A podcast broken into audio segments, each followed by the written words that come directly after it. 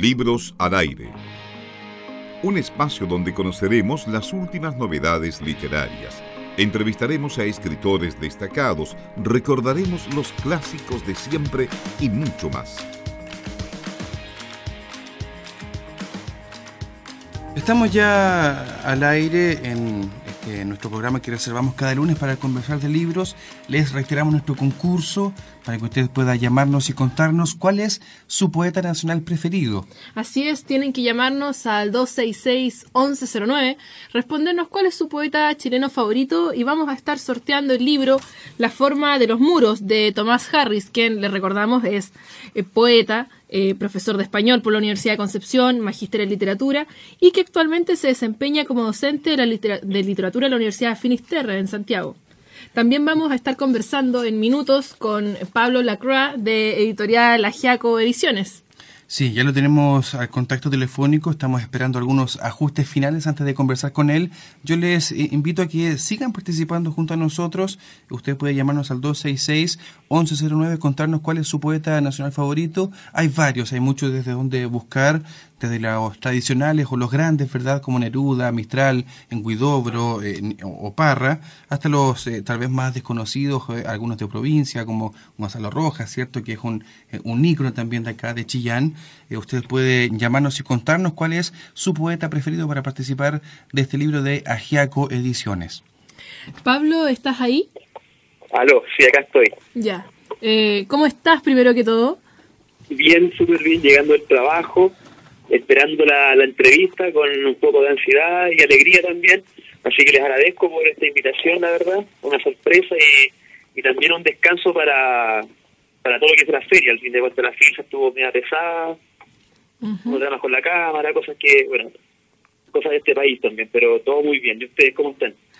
Muy, bien, con, con, eh, un poco de, de lo que es Tropiconza acá, un poco de calor, un poco de lluvia, un poco nublado también, pero bien, entendemos que el trabajo en la FILSA es sin duda demandante y también un poco desgastante. Hay muchas cosas que el público no ve finalmente y Pablo, ya vamos a hablar también de este conflicto que hay entre las editoriales independientes y la Cámara Chilena del Libro, pero eh, en primer lugar me gustaría eh, que eh, nos contaras qué es la editorial Agiaco, cómo funciona, a qué se dedica principalmente.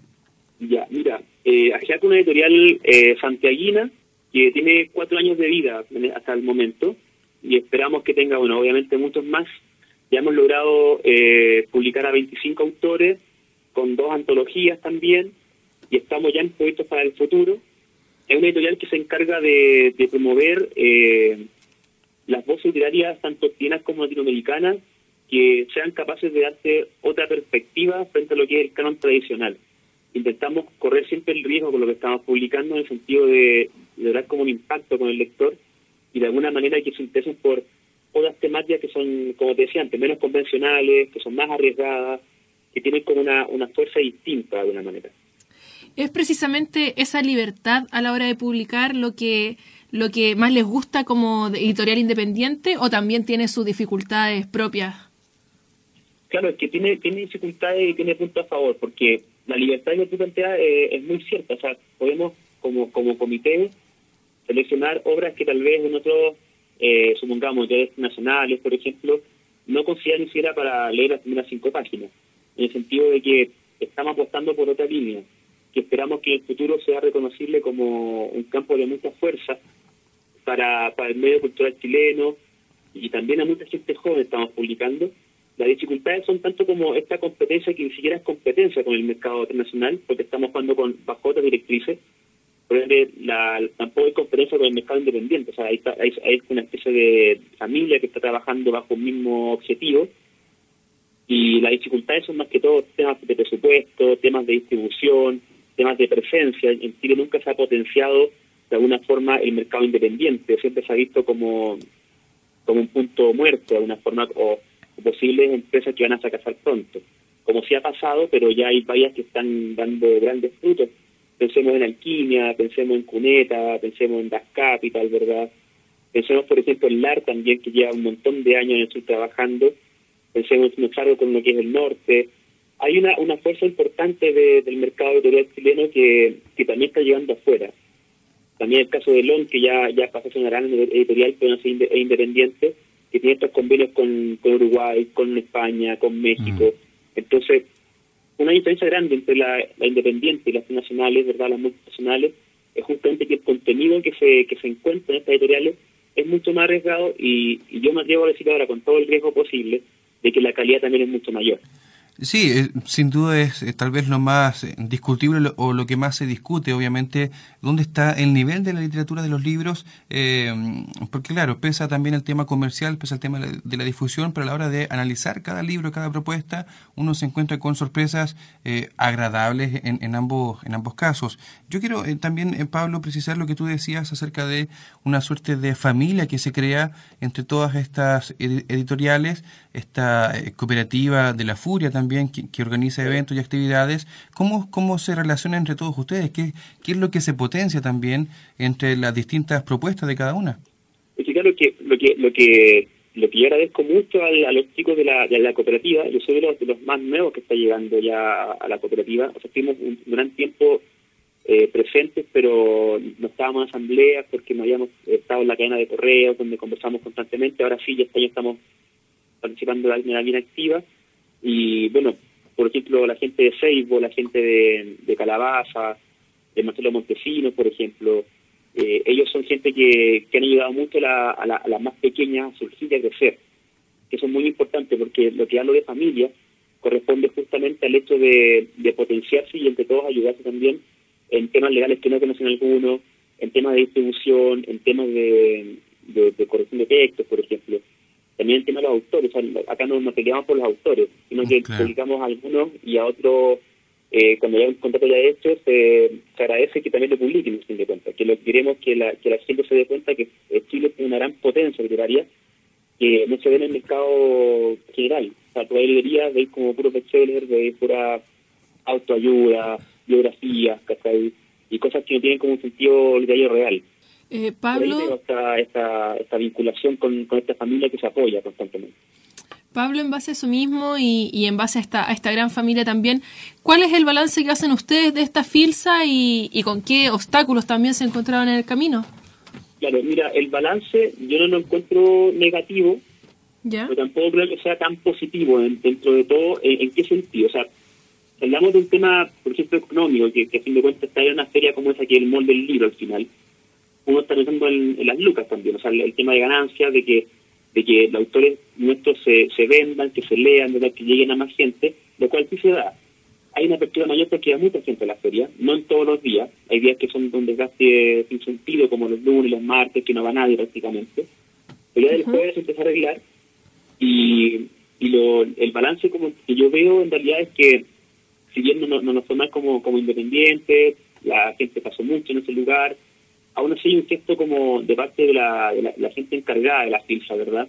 Que puede ser la Cámara, que puede ser el libro, ¿verdad? Que hay varias con empresas trabajando ahí, también el Instituto de Mapocha está encargado de eso, es que justamente, ¿por qué en Chile se entiende que el mercado internacional o el multinacional, las grandes empresas editoriales, están al principio, ¿verdad?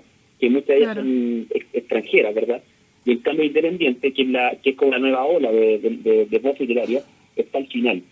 Es un espacio que es completamente mucho más pequeño, más incómodo para la gente, muy cabroso, por ejemplo, tiene una carta que es lo que está al, al, fondo. Entonces, ¿dónde queda? Ese, ahí se completa también lo que es el sentido cultural y el cambio que hubo después de la dictadura con lo que es el, el no promover verdad las voces, la expresión, el no promover los nuevos contenidos, el no promover el riesgo, el no darle a la, gente la oportunidad de, de conocer nuevas estéticas, nuevas voces y nuevas propuestas también. Eh, respecto a esto mismo, eh, hubo un, eh, un conflicto al, principio de la feria que tuvo que ver con eh, el tema del, costo de la entrada y algunas presentaciones que se habían ofrecido gratuitamente, sobre todo para las editoriales independientes, y hubo ahí una protesta bastante fuerte con, con, cierre de, locales, están y todo. ¿Cómo se vivió esto desde, desde la interna, en el fondo? Claro, mira, lo que pasó es que se había ya un acuerdo en donde el Foro Autor, que era un espacio para hacer eventos de, la, de las independientes, eh, sucedió que habían un cubo de 40 entradas que al imprimir el afiche de promoción y difusión, la gente lo mostraba en la, en la, en la entrada y, bueno, ingresaba gratis. Claro, la boletería. había acordado.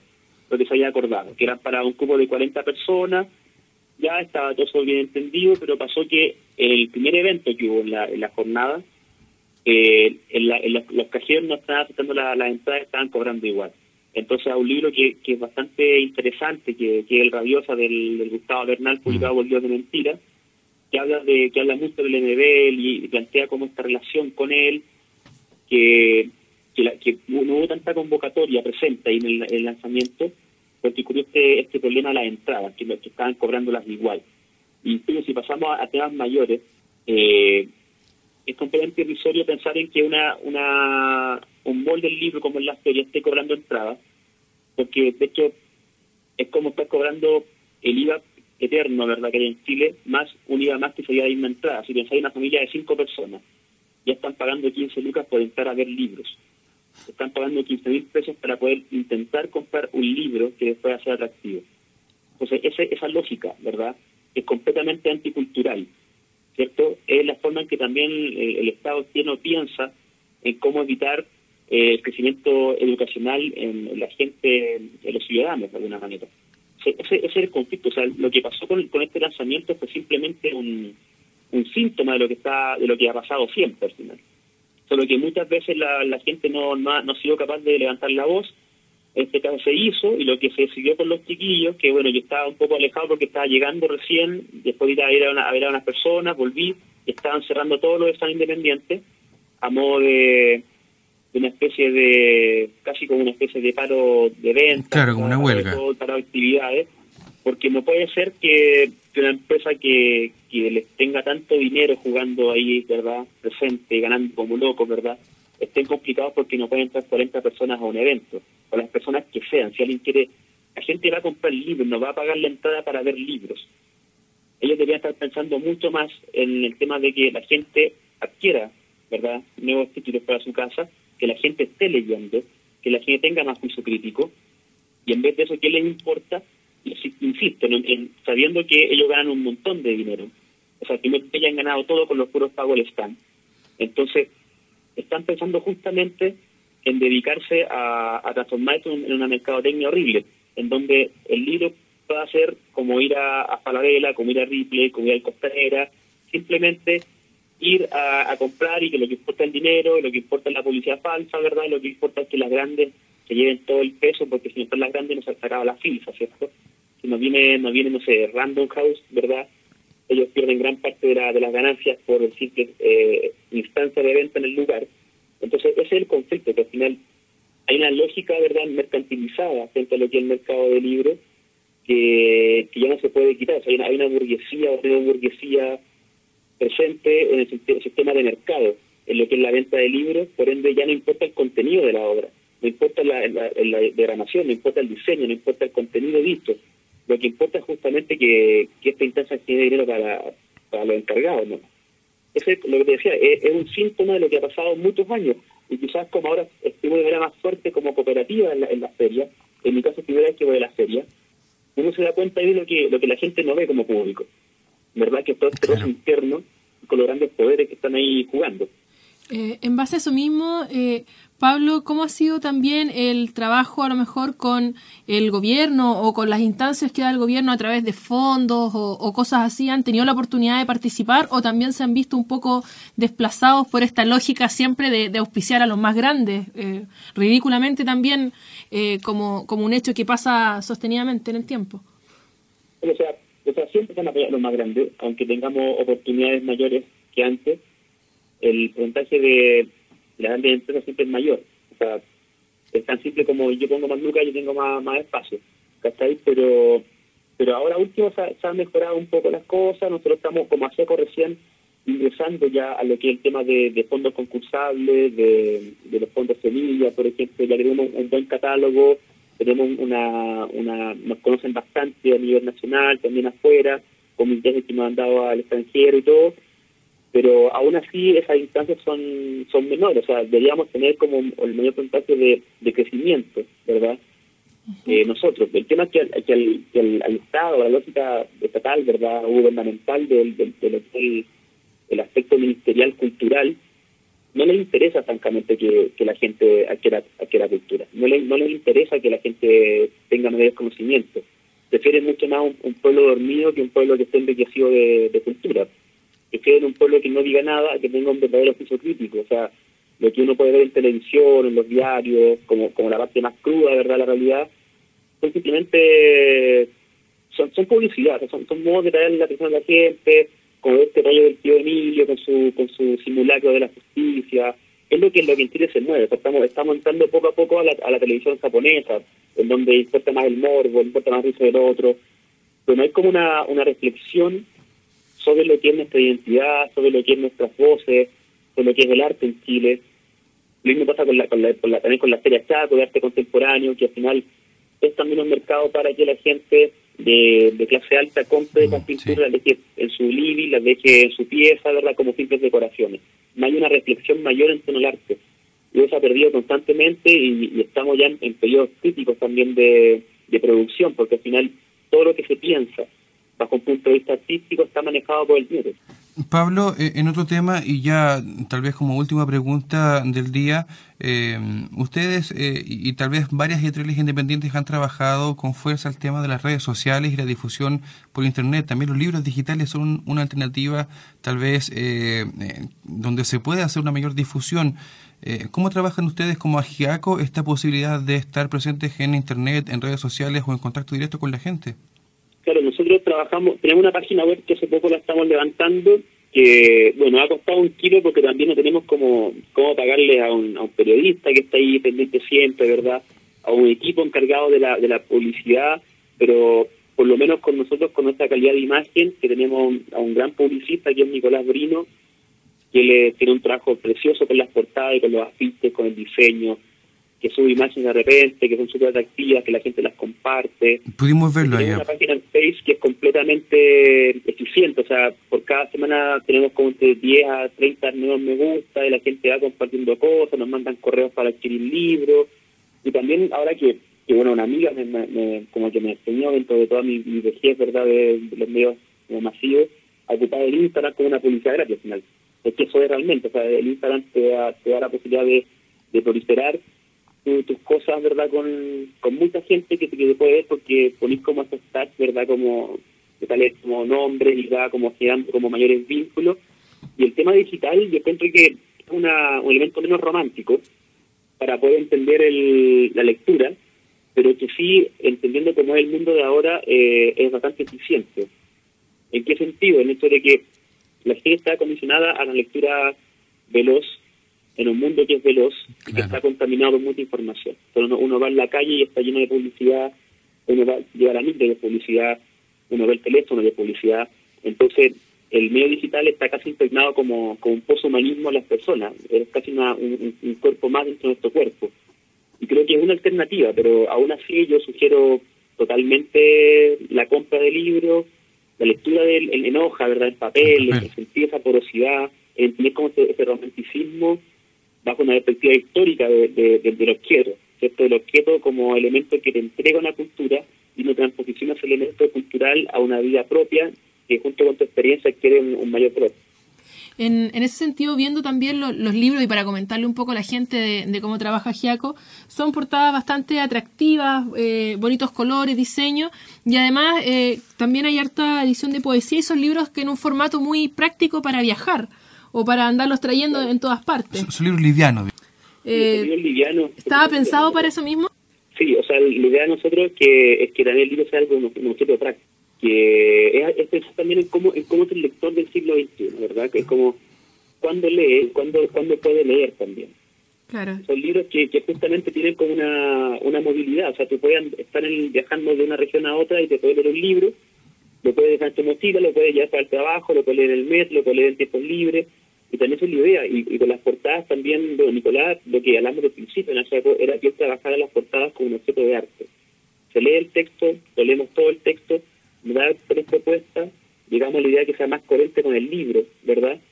De modo que, que la gente entienda que hay un trabajo serio y dedicado con el, con el autor también. Nos importa mucho que el autor sea protagonista más que nosotros. Y en ese caso consideramos que que a Nicolás, que esto es como un adelanto que vamos a tirar ahora mismo, pero cuando lleguemos a 50 títulos, vamos a publicar un libro que va a ser la experiencia de Nicolás como diseñador con cada portada. O sea, va a ser un libro de fotografía, el proceso gradual de cada portada con un testimonio de él de cómo lo construyó, para que entiendan que Seco tiene una línea de que también es arte visual, no solamente literario, y se ve en cada portada. Pablo, queremos agradecer estos minutos que has conseguido Libros al Aire para conocer también el trabajo de Agiaco Ediciones, eh, el trabajo también del resto de las editoriales independientes. Eh, y antes de despedirnos queremos anunciar justamente que hoy tenemos concurso para que ustedes nos llamen al 266-1109, eh, nos cuente cuál es su poeta chileno favorito, aparte de los grandes o el que usted quiera en realidad. Y estamos regalando el libro La forma de los muros de Tomás Harris eh, editado claramente por Agiaco Ediciones. Llámenos al 266-1109. Así es, Pablo, te queremos agradecer por haber compartido con nosotros también. No, gracias a ustedes y de gracias agradezco también las instancias que están formando de, conversación y, diálogo con, con estos pequeños nichos de, mercado en Chile, ¿verdad? Que, están tirando para arriba y, es cosa de pensar a futuro. O sea, en cinco años más vamos a tener como una potencia tan grande que, que mucha gente se va a asustar también con lo que está pasando. Pablo, muchas gracias y mucho éxito además en todo lo que se viene a futuro. Muchas gracias. Gracias a ustedes, que estén muy bien. Nosotros vamos a la pausa reiterándoles esta invitación a participar en nuestro concurso 266-1109. ¿Cuál es su poeta chileno favorito? Pausa y volvemos. Libros al aire. Siempre un placer en cada libro.